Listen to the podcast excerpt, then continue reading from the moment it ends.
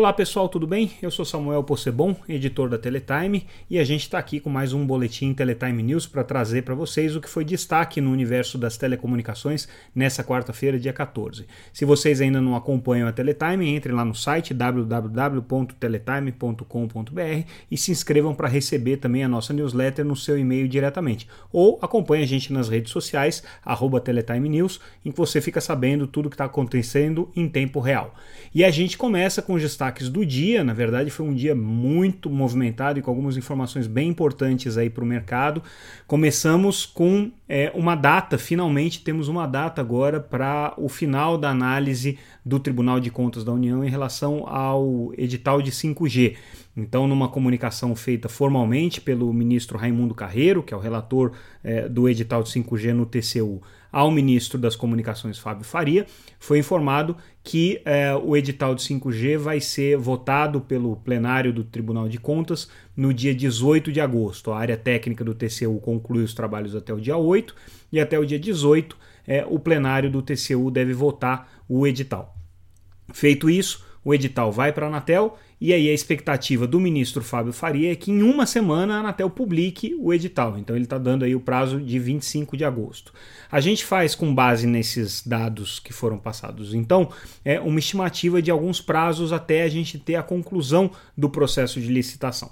Então, quais seriam esses prazos? Vamos supor que é, o edital realmente chegue para a Anatel é, a partir do dia 20, é, a partir do dia 18 de agosto, aí com alguns dias para publicação, né? É, a partir do dia 20 é, de, de agosto chegaria então para a agência reguladora.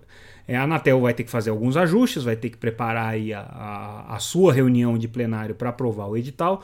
A gente está estimando isso para o comecinho de setembro, né? sendo um pouquinho menos otimistas do que o ministro Fábio Faria começo de setembro. Normalmente, esse tipo de edital é, precisa de um tempo entre 30 e 45 dias para que as empresas possam apresentar as propostas, porque elas precisam passar por uma fase de perguntas e respostas junto à Anatel. A Anatel tem que responder todas essas perguntas, isso faz parte, inclusive, da documentação do edital.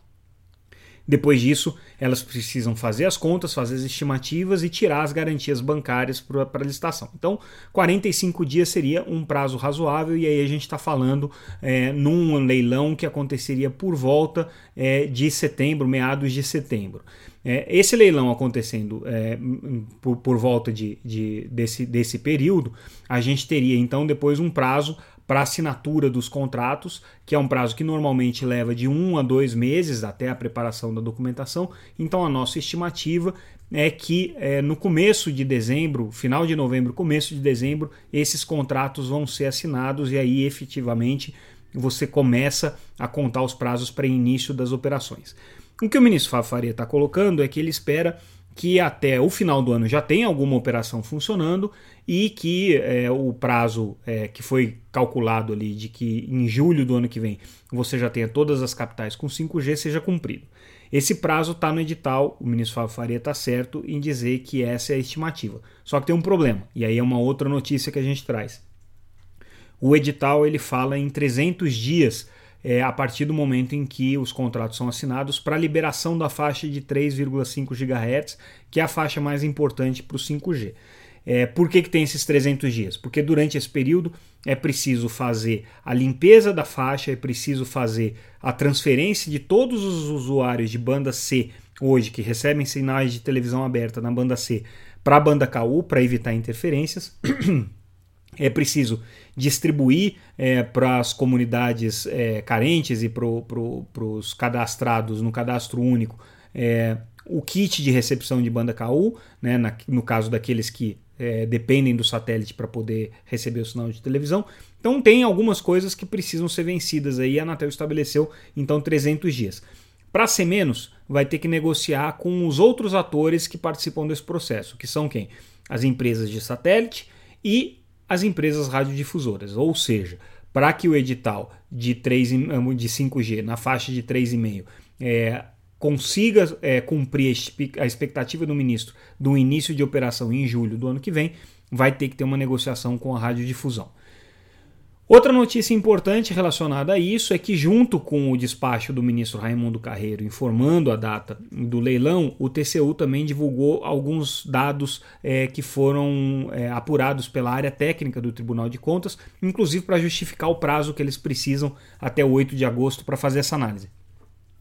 E dessas contas a gente consegue tirar finalmente um número é, em valores, né, em valores é, reais é, que a gente está falando no edital de 5G. Então, é um edital que foi calculado aí pela Anatel em 44 bilhões de reais, né? esse é o valor total, incluindo é, o valor presente das, das outorgas, o cálculo de valor presente das outorgas, as obrigações que vão ter que ser cumpridas, o pagamento pela, é, pelo uso de espectro, né, que tem um pequeno pagamento, uma pequena taxa que tem que ser paga, e também a faixa de 26 GHz, que não tem obrigação nenhuma, e aí é um preço é, o preço do, do, valor da faixa vai ter que ser integralmente pago pelas empresas que vão poder disputar com ágil ou não esse pagamento. Então, 44 bilhões é tudo. Em obrigações, as empresas teriam alguma coisa em torno de 37 bilhões.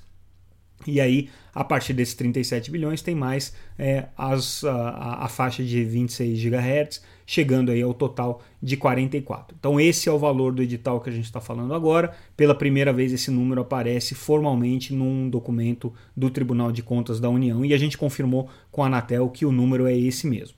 Tá? É, indo adiante, então, no nosso noticiário em relação ao setor de telecomunicações, outra notícia que a gente traz é a prorrogação dos direitos de exploração da faixa de 850 MHz pela Vivo até 2028.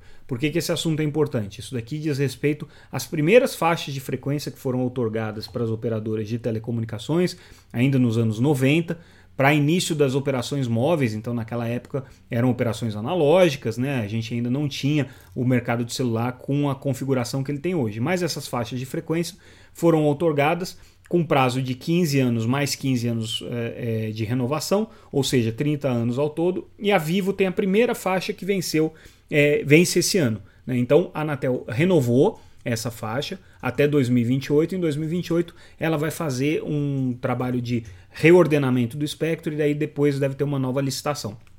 É uma faixa hoje muito importante, principalmente para o serviço de voz. Né? O serviço de voz trafega nessa faixa de 850 MHz. E é, foi uma decisão que a Anatel tomou à revelia do Tribunal de Contas da União, porque o TCU está analisando essa questão e tem dúvidas sobre a legalidade dessa prorrogação né, porque originalmente o contrato previa apenas uma renovação de 15 anos, além do prazo original de 15 anos. A nova lei é, de telecomunicações, o novo modelo de telecomunicações, que é a Lei 13879 é, de 2019, a Lei 13879 é, prevê é, essa possibilidade de renovação do espectro por mais uma vez. Só que o TCU diz que isso não vale para as outorgas anteriores. Então a Anatel fez isso é, na marra, fez como uma decisão própria, entende que ela está cumprindo a lei, cumprindo o decreto e que não cabe a ela questionar a legalidade de uma lei é, e nem de um decreto presidencial. Portanto, a Anatel tomou essa decisão aí e fica como um precedente importante porque outras faixas é, equivalentes vão vencer agora nos próximos anos, e essa é uma grande preocupação das empresas de telecomunicações, porque existem muitos usuários pendurados e haveria aí um grande risco né, de dano ao, à prestação de serviço aos consumidores, caso a Anatel tivesse que retomar essas faixas de espectro e fazer uma nova licitação. Essa é a argumentação da Anatel para justificar essa renovação agora. É, então, tomada essa decisão, vamos ver como é que vai ser a reação do Tribunal de Contas é, com relação a esse fato.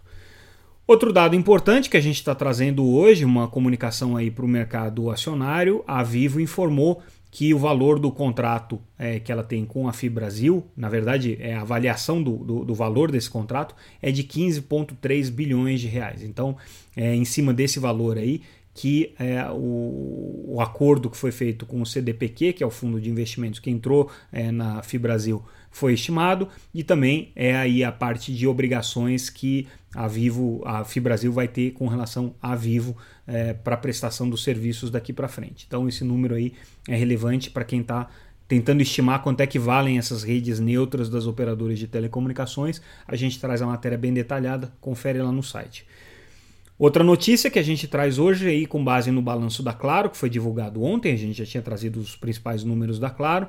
Hoje a novidade foi a coletiva para a imprensa e para investidores, feita pelo presidente é, para a América Latina da Claro, o Daniel Rage, o CEO da, na verdade, da América Móvel, né, que é a empresa controladora da Claro. E o que, que ele disse ali? Ele disse que não existe previsão hoje para o Brasil de substituição da rede de cabos, que é a base hoje para o serviço de banda larga e TV por assinatura da Claro, por uma rede de fibra, uma rede FTTH. Por que, que ele disse isso? Porque existe aí uma pressão concorrencial crescente e a Claro tem perdido receita na banda larga fixa mas ele disse que o cabo continua competitivo, eles estão fazendo uma atualização de tecnologia, migrando para o DOCSIS 3.1, que é a tecnologia mais nova de banda larga para a rede de cabo, e o, as redes de fibra ficam reservadas aqui para novas cidades em que a Claro for avançando. Então, essa aí é a posição da Claro com relação à sua infraestrutura de é, redes de banda larga, especialmente a infraestrutura de redes de cabo, que hoje presta o, o serviço para a grande maioria dos clientes da operadora. Eles são usuários aí de cable modems. É uma tecnologia muito competitiva, a gente já tratou disso em outros episódios aqui desse podcast mas é, tem sofrido aí um, um, ataque concorrencial das operadoras de, de fibra bastante agressivo. A Claro diz que ela não é muito afetada porque nos mercados em que ela tem redes de cabo não existe competição de pequenos provedores, ou pelo menos não é significativa. Mas claro que tanto a Oi quanto a Vivo estão avançando aí nesses mercados com as suas redes FTTH e isso pode criar uma pressão competitiva para Claro sim.